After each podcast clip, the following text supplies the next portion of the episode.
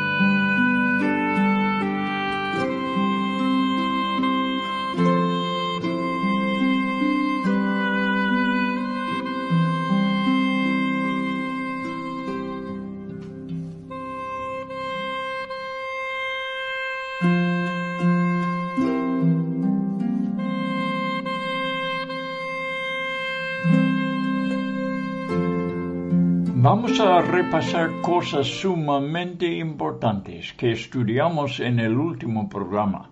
En la primera parte del capítulo 29 de Deuteronomio estudiamos las experiencias de la juventud de la generación a quienes habla Moisés, que vieron la obra sobrenatural de Dios personalmente, siendo jóvenes, sea, niños y adolescentes para ellos. Que importa es ver que la obra que les sacó de la esclavitud de Egipto era de Dios y no de los hombres. Para nosotros, qué importante es ver que Dios está involucrado con la obra del Evangelio, también con su poder sobrenatural. Para ellos, qué bueno era que pudieran vivir su provisión por sus cuarenta años en el desierto.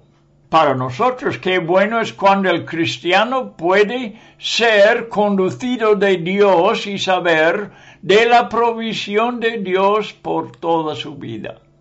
Para ellos, qué bueno era ver que Dios tenía un plan que llevar a cabo para llevándoles a una tierra prometida que pudieran conquistar y poseer. Y nosotros podemos estar involucrados con un propósito eterno que solamente podemos hacer por el Espíritu Santo y que como los apóstoles podemos trastornar el mundo entero haciéndolo.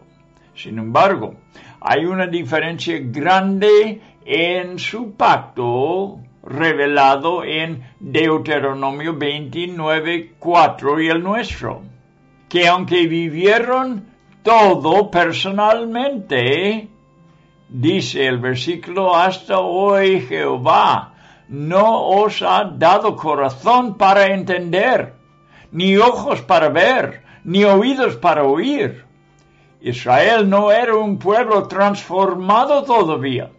Esto experimentarán en el futuro. Y según Jeremías el profeta, vienen días, dice Jehová, en los cuales haré nuevo pacto con la casa de Israel y con la casa de Judá, no como el pacto que hice con sus padres el día que tomé su mano para sacarlos de la tierra de Egipto, porque ellos invalidaron mi pacto aunque fui yo un marido para ellos, dice Jehová. Pero este es el pacto que haré con la casa de Israel después de aquellos días, dice Jehová. Daré mi ley en su mente y la escribiré en su corazón. Y yo seré a ellos por Dios y ellos me serán por pueblo. El pacto fue hecho con los judíos. Y nosotros entramos en el pacto no por derecho, sino por la fe.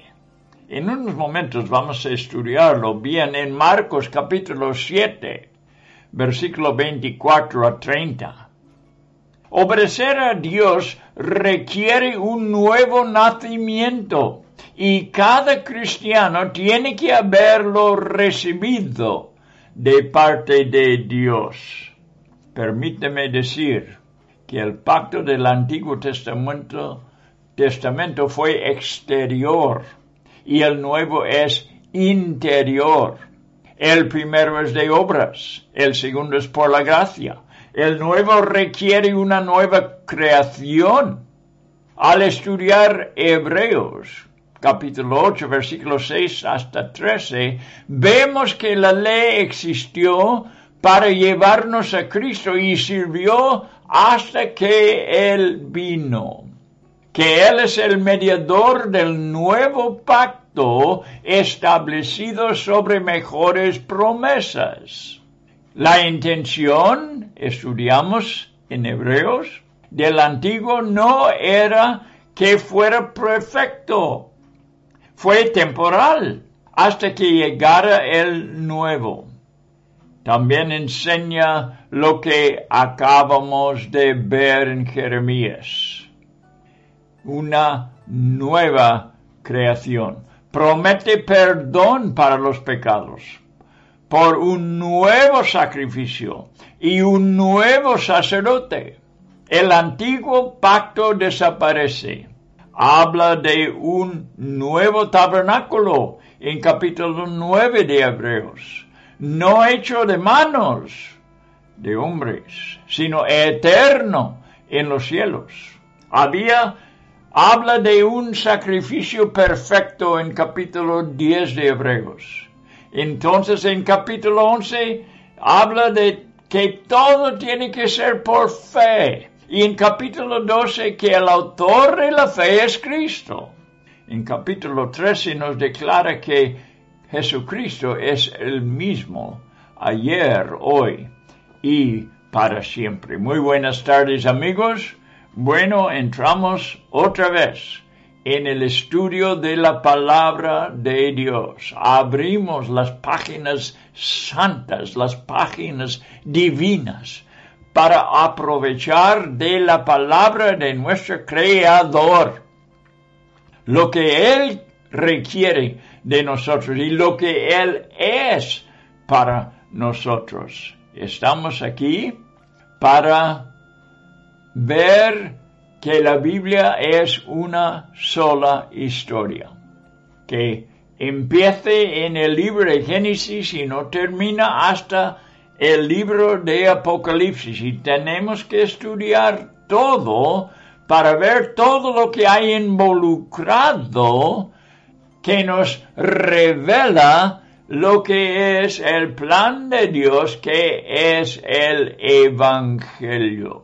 Una sola historia, digo, y todo tiene que ver con el Evangelio de Jesucristo.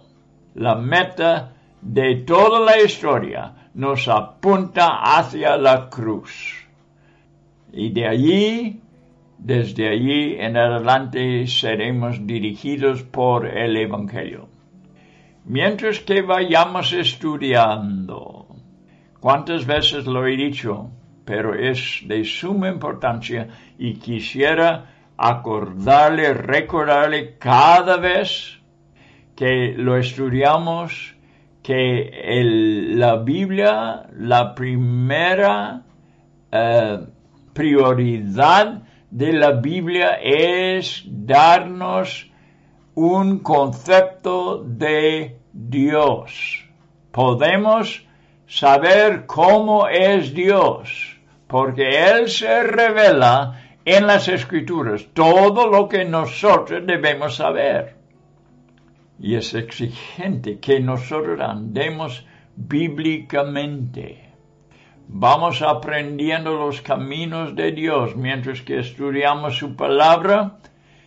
Hoy otra vez estuve pensando, hoy en la mañana, de cómo el hombre eh, ha torcido las cosas de Dios y tiene una lógica que es degenerada y no podemos confiar en ella porque nuestra confianza está en lo que Dios dice en su palabra. Bueno, no quiero decir más ahora sobre ese tema, pero estamos aprendiendo estos caminos de nuevo. Digo de nuevo porque Adán supo de estos caminos. Y cuando él cayó también, los caminos fueron trastornados. Estamos aquí no para estudiar solamente con nuestra mente. Hay una meta a, donde tenemos que llegar.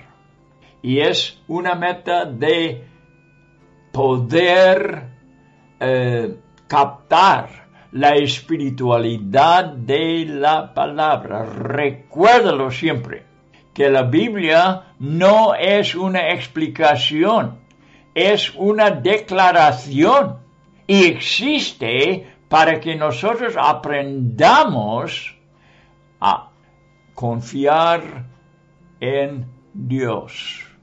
No para que entendamos todo lo que tiene que ver con Dios, sino para que confiemos, confiemos en su palabra. Y decimos, para nosotros está bien. Él lo ha dicho y él sabe por qué lo ha dicho y todo lo que esto quiere decir. Nosotros no entendemos todo.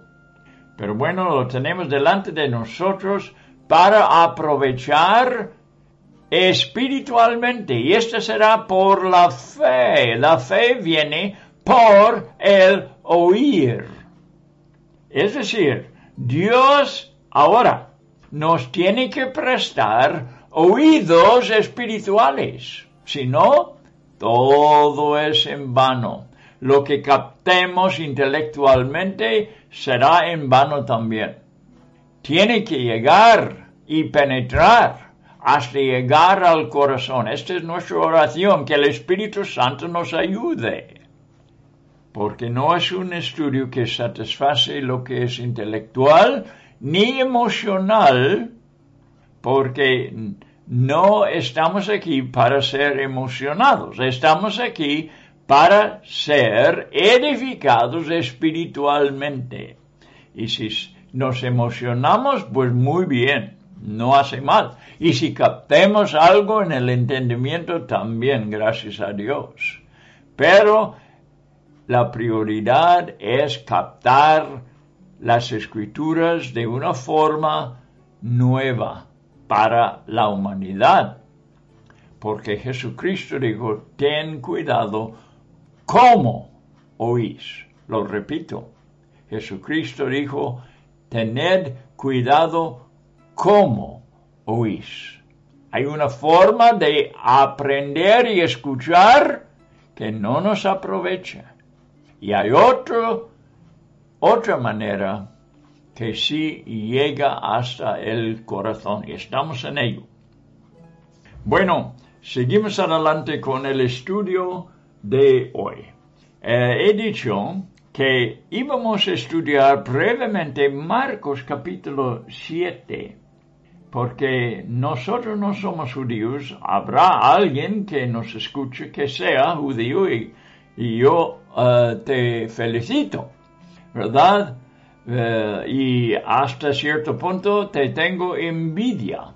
Pero ahora vamos nosotros a Marcos capítulo 7 para aprender los demás, nosotros, que no seamos judíos, y, cómo podemos entrar en las cosas que son para los judíos.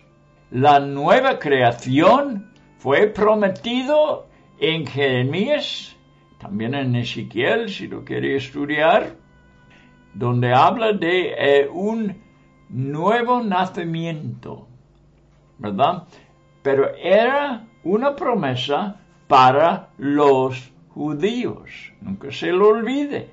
Es primeramente para los judíos. Pero para que entienda bien, vamos a Marcos capítulo 7 y versículo 24 y vamos a leer de una mujer que no era judío, que es un ejemplo desde el principio en el Evangelio, en los días de Jesús mismo y cómo ella aprovechó del Mesías de los judíos y pudo alcanzar la respuesta a su oración.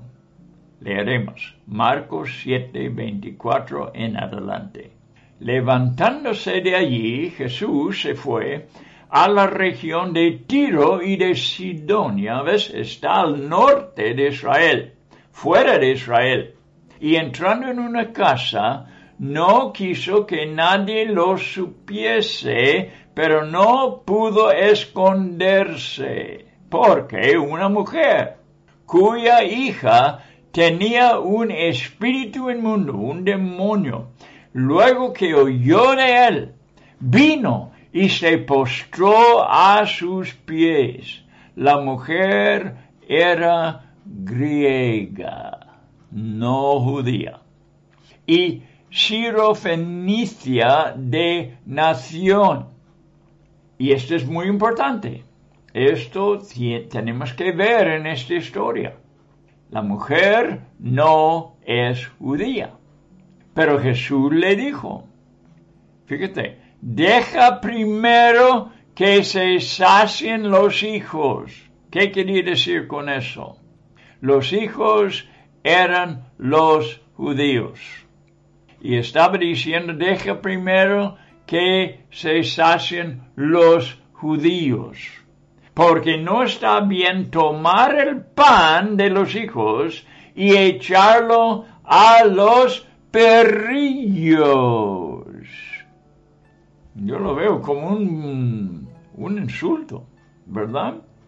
Porque estaba hablando de los no judíos. Los judíos están a la mesa, las promesas son para ellos. Jesús era el Mesías de los judíos. Y aquí viene una mujer al Mesías de los judíos y cómo va a aprovechar. Esta es la gran pregunta, porque de su manera de aprovechar, nosotros tenemos que aprender para que aprovechemos también. Mira, la respuesta. La llamó o lo comparó a los perrillos que no están en la mesa con los hijos. Pero respondió él y le dijo, eh, la primera palabra es importante, una palabra de sumisión, una palabra de humillación. Dice, sí, Señor. No es legítimo tomar el pan de los hijos y echarlo a los perrillos. Y ella contesta, sí, es cierto, es cierto. Compárame con lo que sea. Lo que has dicho es cierto. Estoy dispuesto a aceptar lo que tú digas de mí. Si me llamas pecador, lo acepto. Si me llamas inmundo, lo acepto. Porque lo que tú dices es la verdad. Sí, Señor. Pero, y aquí hay un pero que de una forma ha entrado en el corazón de esta mujer. Ella supo algo.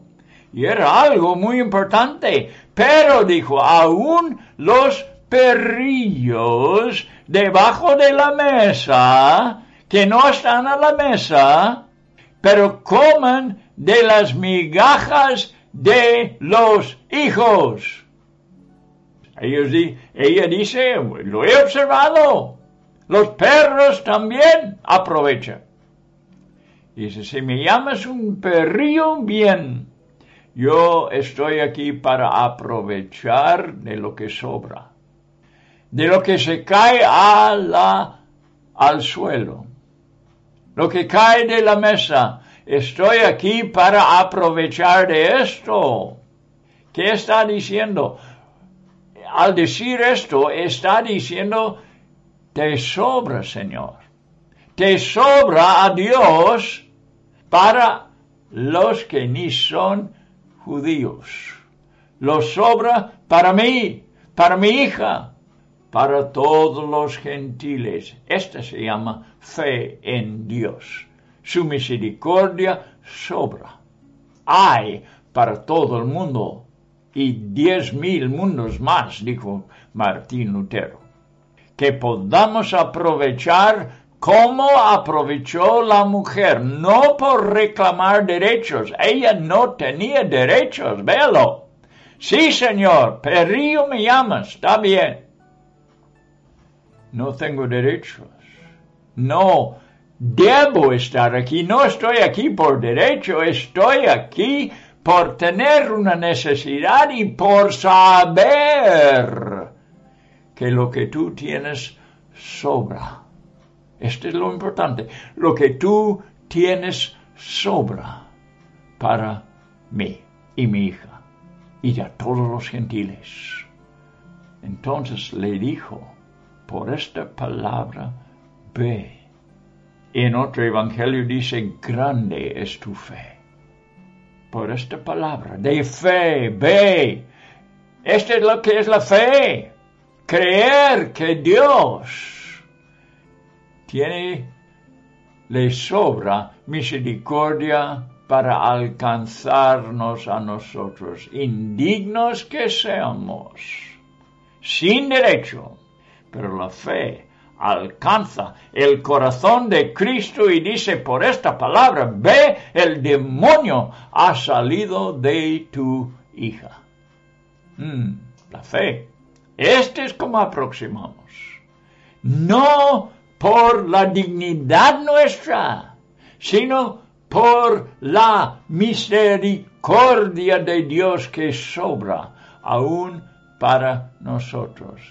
De Él recibimos la salvación por la misma manera. La vida eterna también sobra para nosotros. No estamos reclamando derechos, estamos confiando en la bondad de Dios. Y cuando llegó ella a su casa, halló que el demonio había salido y a la hija acostada en la cama. Te digo, amigo, que me escucha en este momento, esto es lo que nosotros tenemos. Y esta es la única forma que nosotros podemos acercarnos a Dios y recibir de su mano. Es si ponemos esta confianza. No es por la autojusticia, ¿eh? Esta mujer no se está defendiendo diciendo yo en verdad soy buena yo soy bueno con, aunque no sea judío, yo, bueno, ya sabes lo que a veces dicen la gente, la autojusticia, su intento de justificarse les está condenando, porque solamente Dios salvará a los pecadores, no a los que se autojustifiquen. Bien, por la fe, por la fe. Espero que lo hemos entendido. Ahora, no vamos todavía a Deuteronomio 30, en unos momentos vamos. Pero quiero que vayamos al libro de jueces. El libro de jueces, un momento.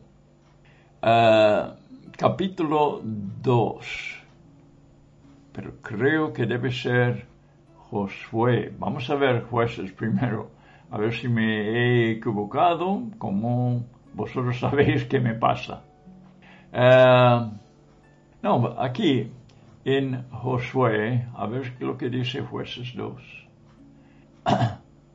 ah, aquí también podemos leerlo porque estamos hablando, o hemos estado hablando la vez pasada, del pacto que los judíos tenían con Dios, el antiguo pacto, y el pacto que nosotros tenemos con Dios, que es el nuevo pacto. Dice, con tal que vosotros no hagáis pacto con los moradores de esta tierra cuyos altares habéis de derribar, mas vosotros no habéis atendido a mi voz.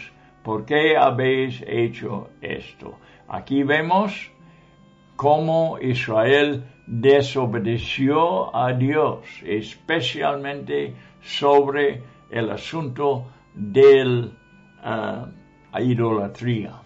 Y cayó sobre ellos la maldición de Dios. Pero vamos a verles todavía bajo la, la bendición de Dios al entrar en la nueva tierra, la tierra prometida. Vamos a ver su condición, vamos a ver lo que la gente de la tierra de Canaán sea la tierra prometida, lo que ellos pensaron. Lo vamos a ver por, vamos a oír por los labios de una mujer.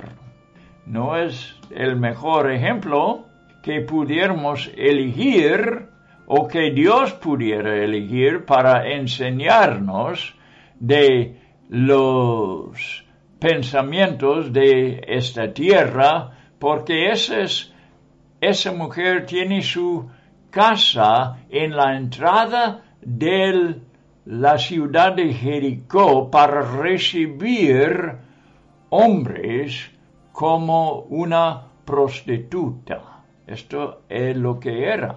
Y recibió dos hombres judíos, israelitas, en su casa, pero vemos una diferencia.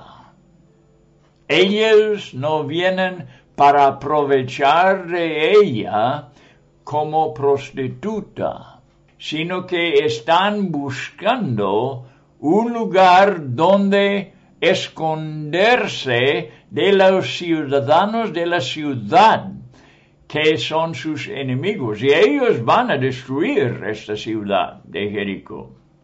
Leeremos este Josué capítulo 2, empezando en versículo 7 y dice, los hombres fueron tras ellos por el camino de Jericó del Jordán hasta los vados y la puerta fue cerrado después que salieron los perseguidores. Eh, entonces, la ramera, que se llama Rakab, subió a donde había escondido a, a los dos espías en el techo de su casa y dice que eh, ella subió al terrado y les dijo, sé que Jehová, estas son las palabras que vamos a escuchar de ellos. Otra vez, una mujer no judía hablando, pero vamos a ver la semejanza en lo que ella dice con la que hemos oído de la mujer en el Nuevo Testamento. Sé que Jehová os ha dado esta tierra, porque el temor de vosotros ha caído sobre nosotros, y todos los moradores del país ya han desmayado por causa de vosotros, porque hemos oído que Jehová hizo secar las aguas del mar muerto delante de vosotros cuando salisteis de Egipto y lo que habéis hecho a los dos reyes de los amorreos que estaban al otro lado del Jordán, a Seón y a Og, a los cuales habéis destruido? Oyendo esto, estos acontecimientos, los varios acontecimientos, oyendo esto, ha desmayado nuestro corazón, ni ha quedado más aliento en hombre alguno por causa de vosotros, porque Jehová vuestro Dios es Dios, escucha, es Dios arriba en los cielos y abajo en la tierra. Vuestro Dios, no nuestro Dios, no los dioses que servimos en Jericó, vuestro Dios, el Dios de los hebreos, el Dios de los judíos. Sí, Señor, está diciendo Raab, sí, Señor, vosotros sois el pueblo elegido por Dios. Pero os ruego, tiene algo, una petición como la mujer en el Nuevo Testamento, una necesidad vital. Os ruego pues ahora, no tengo derecho, estoy pidiendo misericordia de parte de Dios, de vuestro Dios. Os ruego pues ahora que me juréis por Jehová.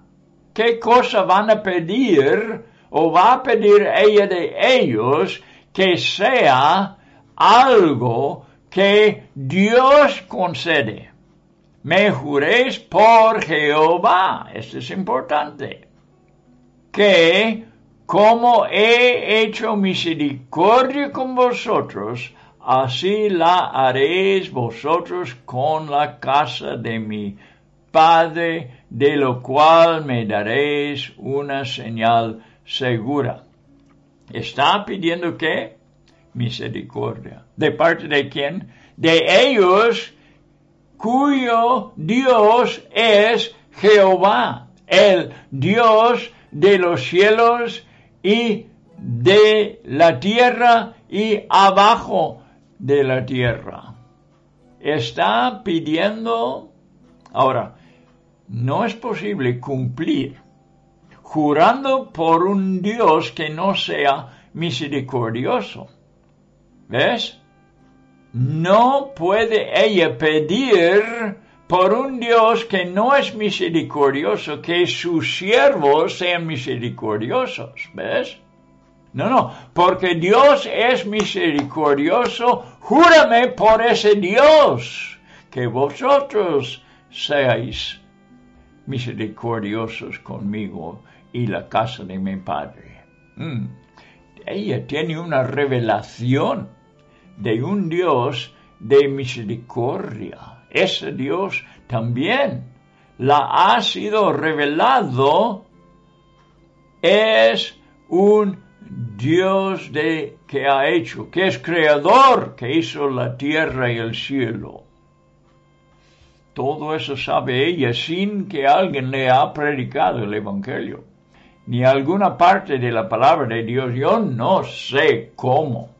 Ella escuchó muchas cosas, rumores, historias que estaban hablando la gente, pero seguramente no estaban diciendo que Dios es el Dios que hizo el cielo y la tierra y que Dios es un Dios misericordioso. Esta ella recibió y lo habló por la fe. Ella va a entrar en la bendición de Dios. Ella va a hallar misericordia por la fe.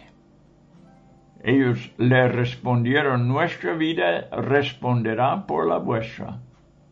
Si no denunciaréis este asunto nuestro y cuando Jehová nos haya dado la tierra, nosotros haremos contigo misericordia y verdad. Aún verdad. Su Dios es un Dios de verdad. Esta mujer va a conocer la verdad no había estado enterrado de la verdad toda su vida. en su ciudad malvada, idólatra, lleno de mentirosos y mentiras. No había sido instruido en la verdad, pero ella ya va a entrar en la verdad según los espías. Entonces ellos los, e, ella los hizo descender con una cuerda por la ventana porque su casa estaba en el muro de la ciudad y ella vivía en el muro. Y les dijo, marchaos al monte para que los que fueron tras vosotros no os encuentren y estad escondidos allí tres días hasta que los que os siguen hayan vuelto y después os iréis por eh, vuestro camino y se van. Bueno, quería contar esto para que vea cómo esta mujer estaba muy avanzada en la fe. ¿Y qué recibió? Recibió protección, seguramente. Si sabéis la historia, ya sabes lo que la pasó. Quizás no te has enterado de toda la historia, o quizás sí, no sé. Que esta mujer no solamente fue aceptada en la nación de Israel, era una parte de la nación. Ella cambió su ciudadanía, pero también se casó. Halló favor en Israel de modo que un príncipe de Israel, el príncipe de la tribu de Judá, se casó con ella. Muy bien, ya está en la tribu más favorecida en Israel y casada con el príncipe de esta tribu. Tiene un alto nivel ya de respeto esta prostituta. Fíjate cómo su vida cambió. Este no es el fin de la historia. Hallamos un nombre en la genealogía de Jesús, pero en la historia vemos que tuvo un hijo. Y hallamos este mismo hijo en la genealogía. Y en el libro de Ruth su historia continúa adelante con una linaje especial. Ruth, quien es extranjera como ella, moabita Ruth, también forma parte de la misma linaje, el, el mismo linaje.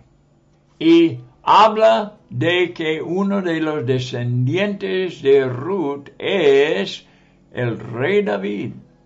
También es descendiente de Raab. ¿Y quién dijeron que era Jesús? El pueblo que estaba en las calles de Jerusalén. ¿Recuerda lo que gritaron? Osana al Hijo de David. Jesús era hijo de David. Así Raab formó parte con él, siendo descendiente David y Jesús descendiente según la carne de David también. Esta mujer tuvo una parte en los propósitos eternos de Dios.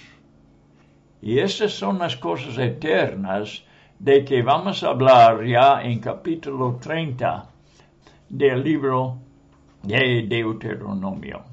Bien, eh, después de esta bendición vemos los espías y la nación muy favorecido, la gente les tenía temor porque estaban bajo la bendición de Dios. Y después vemos cómo la justicia de Dios empezó a caer sobre un pueblo desobediente que no seguía en el pacto.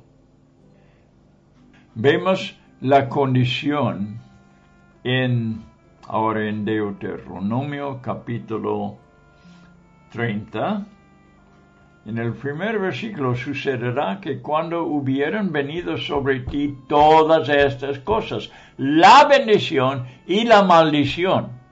Moisés es profeta, él ve la bendición de Dios, lo que pasó cuando entraron en la tierra prometida, en Jericó, y la maldición que vino después. Pero dice, ahora está hablando más allá de la maldición la bendición y la maldición que he puesto delante de ti, y te arrepintieres. También Moisés ve un arrepentimiento futuro. Te arrepientes en medio de todas las naciones a donde te hubiera arrojado Jehová tu Dios. Bien, vemos la condición que tiene que acontecer en el Antiguo como en el Nuevo Testamento. Algo, una condición de parte de Dios, sea el arrepentimiento. Y te arrepentieres, dice Moisés. El arrepentimiento ocurre cuando una nación o una sola persona ve claramente su pecado y reacciona con remordimiento y da la vuelta en su manera de pensar y vivir. En nuestros días no escuchamos lo suficiente acerca del remordimiento. En verdad, muchas veces escuchamos de un arrepentimiento que no incluye el remordimiento. En verdad, es así. Es cierto que el remordimiento no es suficiente. No es suficiente lamentar por nuestros pecados, que es el remordimiento, sino que tenemos que seguir con el arrepentimiento. El remordimiento no es suficiente, sino que sí nos lleva al arrepentimiento, lamentando nuestros pecados. Leemos en los avivamientos mucho de gente lamentando sus pecados, a veces sin poder dormir y perdiendo el apetito al ver su condición delante de Dios y el peligro en que está su alma. Esto le lleva a un arrepentimiento profundo. ¿Se rendiría una persona al señoría de Cristo sin haber sido conquistado por la convicción del Espíritu Santo? No lo creo.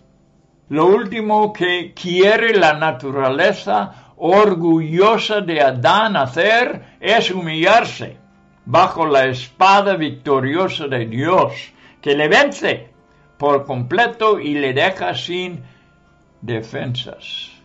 Veo que muchos convertidos, en comillas, en esta época no han sido derrotados y siguen viviendo bajo su propia voluntad.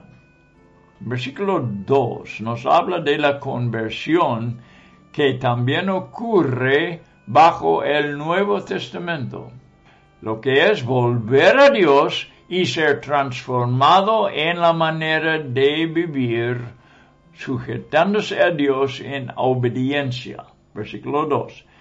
Y te convirtieres a Jehová tu Dios y obedecieres a su voz conforme a todo lo que yo te mando hoy tú y tus hijos con todo tu corazón y con todo tu alma. Convertirse desde el corazón, todo el corazón.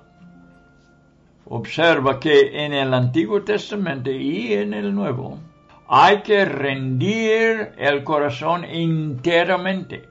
No hay lugar para un estado de medio corazón, ni medio obediencia. Nunca ha existido tal cosa. Todo es la palabra clave aquí. Todo. Quiero decir la palabra todo en versículo 2. Todo. Todo. Todo. Tres veces en este versículo. Todo tu corazón. Todo tu alma. Todo. Obediencia a todo lo que Dios ha dicho. Todo es la palabra clave. Una entrega total de corazón y alma. Bien, sigue la seguridad de una renovación de parte de Dios en versículo 3. Una restitución de un estado favorable delante de Él. Vamos a leerlo. Entonces Jehová hará volver a tus cautivos y tendrá misericordia de ti y volverá a recogerte de entre todos los pueblos a donde te hubiera esparcido Jehová tu Dios. Una restitución, recogiendo todo lo que había perdido. Recoge de la situación en que uno está. Y esto sigue siendo la verdad hoy. La misericordia cubriendo y perdonando su maldad. Y entonces llegamos al versículo 4 y vemos que no importa qué tan lejos y perdido está la persona o la nación. Versículo 4. Aun cuando tus desterrados estuvieran en las partes más lejanas que hay debajo del cielo, de allí te recogerá Jehová tu Dios y de allá te tomará. Aquí nos habla del poder de Dios de restaurar, no importa qué tan lejos y perdido esté. No hay límite para Dios en estas situaciones. Cristo mostró cómo pudo llegar a sus discípulos, recuerda, cuando estaban en peligro sobre el agua. Marcos 6, 48, si lo quieres leer.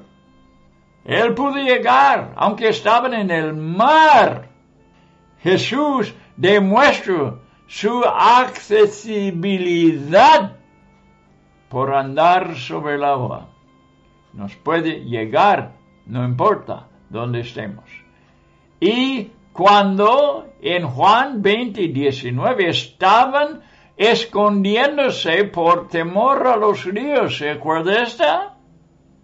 Habiendo cerrado las puertas para que nadie les hallara o pudiera entrar. Cristo entró.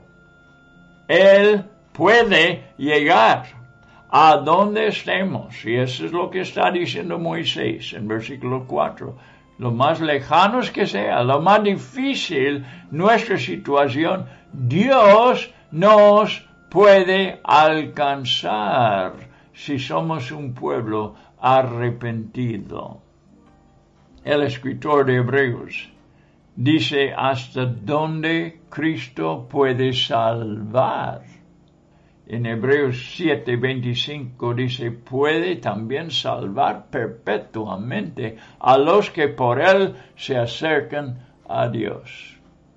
Nos puede tomar de la situación más difícil en el mundo y nos puede llevar hasta perpetuamente, hasta siempre.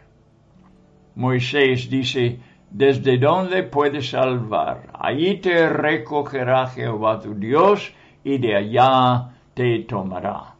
Y el escritor de Hebreos dice, puede también salvar perpetuamente a estas personas. Vamos al versículo 5 de Deuteronomio 30. Y te hará volver Jehová tu Dios a la tierra que heredaron tus padres, y será tuya. Y te hará bien, y te multiplicará más, ve, más que a tus padres. Qué tremendo es eso. El Señor hace una restauración completa. Y lo que heredó los padres será de los hijos Pero aquí dice que aún aumentará la bendición sobre todas las, todas las bendiciones del pasado. Con más fruto todavía. Promete a volverlos a lo que fue, a lo que heredaron sus padres, pero que, y te hará bien y te multiplicará más que a tus padres. Fíjate, para la persona que ha alejado de Dios, tú tienes una promesa aquí. Tú dices, no soy digno. Bueno, esto tenías que aprender, yo también, que no somos dignos. Y a veces tenemos que pasar o tiene que pasar algo en nuestra vida para comprobar que no somos que no somos dignos. Pero, ¿qué dice Dios? Nos acepta cuando nos arrepentimos y nos eleva a un lugar mejor que a los padres o a un lugar más alto que lo que en que habíamos andado anteriormente. Hace una restauración completa y aumenta la bendición. Versículo 6. Y circuncidará Jehová tu Dios tu corazón y el corazón de tu descendencia, para que ames a Jehová tu Dios con todo tu corazón y con toda tu alma, a fin de que vivas. Eh, aquí está la promesa otra vez de una naturaleza nueva y un nuevo pacto. En primer lugar, obrará una separación en el interior. Para eso fue la circuncisión. Separar el pueblo para que fuese el pueblo de Dios. Era un pacto que Dios tenía con ellos. Ese les hace diferente que todos en el mundo en aquel entonces. El judío fue circuncidado, separado de todos y era posesión de Dios. Esta fue la señal, la circuncisión. Pero aquí habla de una circuncisión del corazón. Obrará esta separación. Le separa del mundo. Le separa de todo lo que hay en el mundo, significando por una circuncisión del corazón, ¿ves? No es físico. Lo vimos en 10, 16. Vamos a verlo en el Nuevo Testamento. No voy a volver a 10, 16, pero tú puedes volver allí y hablará de una circuncisión de corazón. Lo tenemos en el Nuevo Testamento, en Romanos en Romanos capítulo 2. Capítulo, capítulo 2 de Romanos y vamos a versículos 28 y 29, los últimos dos del capítulo. Pues no es judío, dice. ¿Quién fue el judío? El pueblo separado de todo el mundo por medio de la circuncisión. Pero aquí dice Pablo no es judío el que lo es exteriormente, por su piel, pues. Ni es la circuncisión la que se hace exteriormente en la carne, sino que es judío verdadero, podemos decir, el que lo es en lo interior. Tenemos que estar correcto en el interior para perfeccionar lo que es exterior, no al revés. Hay gente que intenta de cambiar lo exterior y esperan, no sé si esperan o no ser cambiado de adentro, pero tenemos que ser cambiado primeramente en el interior. Y la circuncisión es la del corazón. Moisés también lo dijo. En espíritu, no en letra. La alabanza del cual no viene de los hombres, sino de Dios. O sea, la persona es aprobado en, en la vista de Dios. Bien, la bendición es prometida sobre los descendientes y lo que motiva será el amor. El Evangelio es una religión de amor con Dios. El resultado es vida, Hay que volver, ¿verdad? A Deuteronomio 30 para verlo. 30, versículo 6. Y circuncidará Jehová tu Dios tu corazón y el corazón de tu descendiente para que ames. Esa es eh, la raíz de la relación con Dios, motivada por el amor. Para que ames a Jehová tu, Dios con todo tu corazón y con toda tu alma, a fin de que vives. Bien. Eh, la bendición es prometida sobre los descendientes y lo que motiva será el amor. El Evangelio es una religión de amor con Dios, repito. El resultado es vida. Vida nueva y vida eterna. Versículo 7. Y pondrá Jehová tu Dios todas estas maldiciones sobre tus enemigos y sobre tus aborrecedores que te persiguieron. Tenemos en este versículo la doctrina de la retribución de los enemigos, que hay también en el Nuevo Testamento en 2 de Tesalonicenses capítulo 1, versículo 6 y versículo 8 y 9.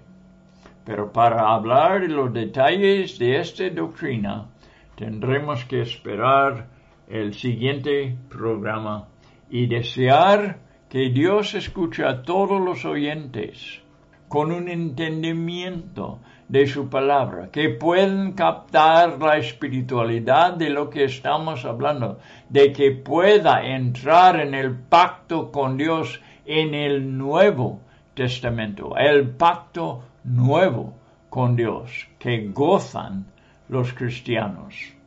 Bueno, Dios te bendiga, amigo mío y hermano mío, con el convencimiento, con la convicción de haber poseído la nueva creación de parte de Dios. Y estaremos aquí otra vez pronto para seguir con nuestro estudio en el libro de Deuteronomio, terminando ya los estudios sobre el Pentateuco. Hasta entonces.